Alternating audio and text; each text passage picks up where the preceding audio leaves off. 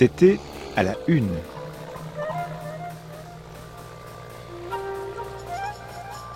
L'univers, 28 août 1911. Les petits fonctionnaires. Là où on devrait augmenter le nombre des petits fonctionnaires, l'argent fait défaut. Il est absorbé par la foule des gens inutiles qui, de plus en plus, encombrent nos administrations politiques. Voilà comment a pu s'accomplir le fantastique enlèvement de la Joconde, aventure merveilleuse dont la France et le monde sont ébahis. Les simples employés du Louvre les gardiens qui exercent la surveillance dans les galeries du superbe musée ne sont pas assez nombreux. Pourquoi donc? Les solliciteurs de places ne manquent pas, sans doute, non. Mais l'argent qui servirait à les payer est dépensé ailleurs. En vain, chaque année, les directeurs des services publics demandent aux chambres certaines ressources indispensables pour renforcer tel ou tel personnel inférieur. Si les caisses sont vides, serait-ce donc que les contribuables ont cessé de payer l'impôt?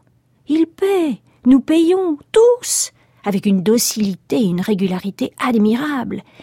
Mais, par exemple, l'argent dont devrait profiter une masse de petits citoyens enrégimentés sous la bannière de l'État se perd dans l'entourage des gros fonctionnaires. Qu'il s'agisse des bibliothèques, des musées, de la police ou de l'armée, la même pénurie se fait sentir. Souvent, les chefs de service sont réduits à des expédients pitoyables, injustes et cruels, pour équilibrer leur budget et pour entretenir tant bien que mal leur personnel inférieur. Ainsi, il arrive qu'on retarde ou qu'on supprime l'avancement promis à de pauvres employés. Ceux-ci qui comptaient et qui avaient le droit de compter sur un billet de cent francs supplémentaires gagné par plusieurs années de travail, ceux-ci voient ajourner plus ou moins longtemps, parfois pour toujours, le mince avantage espéré et mérité. C'est parce que la commission du budget, ayant tout gaspillé, a crié famine. Alors les ministres ont ordonné des économies, en revanche, dans certaines régions, la prodigalité poursuit son cours, comme si elle était chez elle. L'entourage des ministres est plein d'excès qui donnent une idée de l'impulsion déplorable appliquée en haut lieu à nos affaires administratives.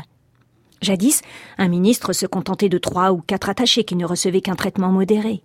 Aujourd'hui, ces attachés pullulent.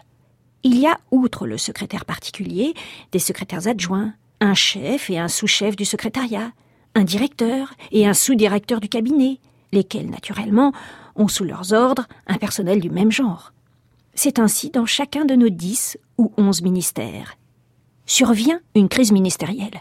Que deviendront tous ces fonctionnaires attachés aux ministres qui dégringolent Rassurez-vous, ils ne resteront pas sans emploi. Avant de dégarpir, leur maître a pris soin de les caser. Ils prennent la place espérée par des employés compétents qui, du même coup, perdent le bénéfice de plusieurs années de travail. Six mois ou trois mois plus tard, la même invasion et le même passe-droit se reproduisent. Les autres ministres, qui tombent à leur tour, n'avaient pas manqué de loger autour d'eux toute une suite d'attachés, de secrétaires, de directeurs et d'adjoints dont ils ont à cœur d'assurer l'avenir, toujours au préjudice des employés méritants. De la sorte, le personnel des divers ministères s'augmente indéfiniment, chaque crise ayant pour conséquence une alluvion notable. Pratiqué depuis une vingtaine d'années et toujours aggravé, ce régime a merveilleusement multiplié les injustices et le gaspillage.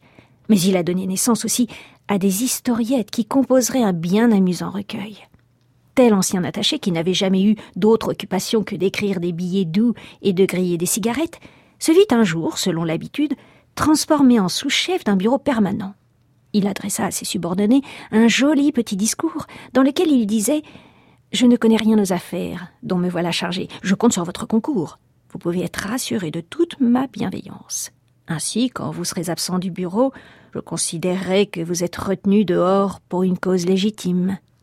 Les employés leurs sous-chefs vécurent en parfaite harmonie. La besogne se fit au petit bonheur.